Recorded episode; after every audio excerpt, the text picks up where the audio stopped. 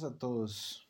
Mi nombre es Alexander Aguán. Este es mi primer podcast, así que vamos a ir aprendiendo durante el camino y vamos a ir mejorando juntos.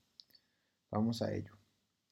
Para entrar un poco en el tema, no sé si lo sabían, pero la BDS publicó un artículo en el cual menciona 17 objetivos que debemos mejorar para poder tener un desarrollo sostenible. Así que todos debemos, debemos aportar para mejorar en estos 17 aspectos.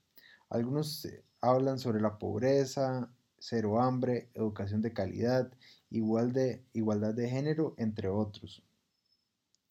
Yo quise hablar un poquito más sobre el tema 14, que es un tema que me apasiona, ya que yo soy un admirador del hobby y ya tengo varios años de estar en, este, en este ambiente, que es sobre la vida submarina. Es un tema que siempre hemos hablado, de que tenemos que limpiarlo, que no debemos tirar basura al océano. Ahora en Costa Rica es muy popular lo del tema controversial que se ha estado hablando en estos últimos días, que es la pesca de arrastre. Para mi opinión es una completa tontera que el gobierno esté planeando en esta pésima técnica tan arcaica de pesca, la cual puede destruir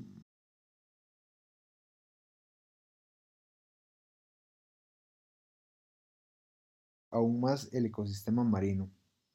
Yo sé que la mayoría cuando escuchan hablar de debemos de salvar la vida submarina o debemos de salvar el océano, solo piensan en salvar tortugas y otros animales. Y yo digo en, lo digo en un tono sarcástico, no porque sea, no porque no sea importante, claro que lo es, pero siempre dejando claro que no le damos, en mi opinión, la importancia que debemos a los corales. los, olvidados, los poco conocidos, los que muchos piensan que son solo una decoración del mar, pero no lo son. Son una, gran pie son una pieza fundamental de todo lo que es el ecosistema marino. Y cuando ven en las noticias que el 68% de los corales de la gran área de la gran barrera de coral en Australia se perdió, nadie le da la importancia que, me, que merece. Un dato rápido, el 80% del planeta, del oxígeno del planeta es producido en las barreras de coral. Para que se dé a entender por qué la desificación del mar tiene que ver con los corales, les voy a hacer una pequeña explicación. En el océano existe un proceso que se llama el ciclo del carbono. En pocas palabras, los desechos de los peces y animales marinos se descompone, que va a producir amonio. Este amonio, si no se trata o, no, el medio ambiente no hace algo, eh, se vuelve tóxico para los peces.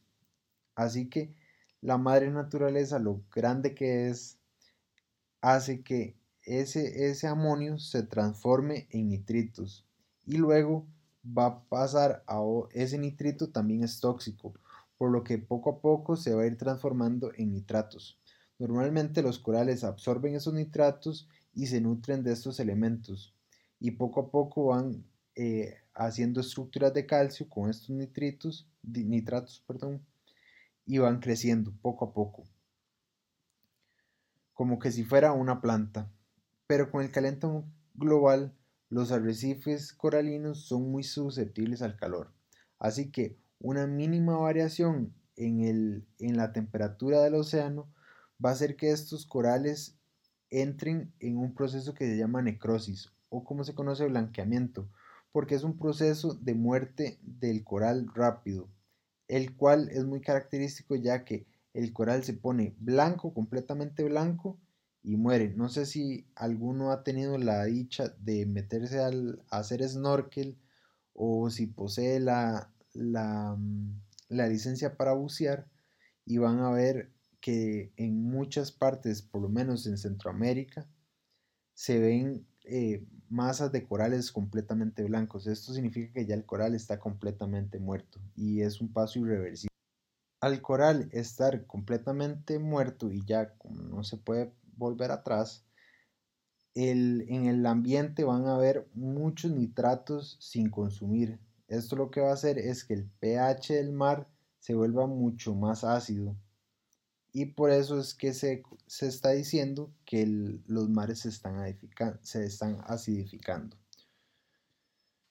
En, con todo este problema que, que estamos envueltos, una propuesta que a mí se me ocurrió pensando un día de estos es que se divulgue más la importancia de los corales. Para mí esto es fundamental, ya que yo he tenido la fortuna de tener una pecera aquí en mi hogar y en varias ocasiones ha llegado algunas personas a mi casa y me dicen, ay, ¿qué es eso tan chido? ¿Qué es eso tan bonito? No sabía que los corales eran tan bonitos. Pues sí, los corales son muy, muy hermosos, pero debemos cuidarlos y tenemos que tener, hay que buscar alguna forma de tenerlos en la naturaleza estables, ya que son fundamentales. A eso venían algunas de mis propuestas, la cual es la creación de una ONG la que se va a encargar de la divulgación de estos pequeños organismos, así como organizar y mantener granjas que se dediquen a la reproducción de corales, principalmente para la replantación de estos en áreas aptas para la supervivencia de dichos espécimes. Por otro lado, la organización debe de promover el uso de acuarios de arrecife coralino en hogares para que se dé de otra forma la divulgación de la importancia de los corales entre las masas, pero siempre y cuando haciéndolo de una forma responsable. Es indispensable que estas personas tengan un conocimiento profundo acerca del funcionamiento de los arrecifes para que no se dé una mala información a las personas que le preguntan sobre ello. Además, la fomentación de este hobby puede ayudar a la ONG a mantener sus planes en progreso, ya que ellos mismos pueden venderle los fragmentos de corales a las mismas personas que participan a la ONG. Esto les ayuda a financiar sus operaciones.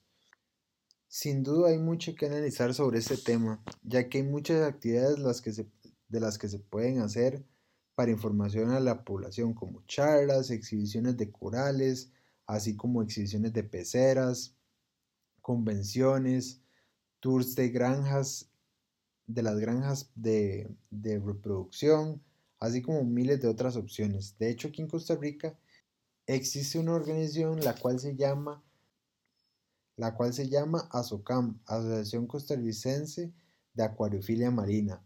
Ellos organizan una vez al año un evento el cual llaman CAMCO. Es un evento muy grande en que asisten por lo menos 2.000, 3.000 personas y su principal función es la divulgación del hobby. Mi idea es hacerlo un poco más a la reproducción de corales.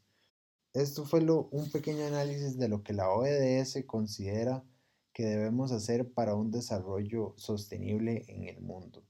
Así que si te gustó, deja, deja un buen like, cualquier duda en los comentarios y si tienen alguna recomendación o alguna de sus ideas de cómo debemos de salvar la vida marina, por favor déjenlo en los, en los comentarios y nos vemos en la próxima. Muchas gracias.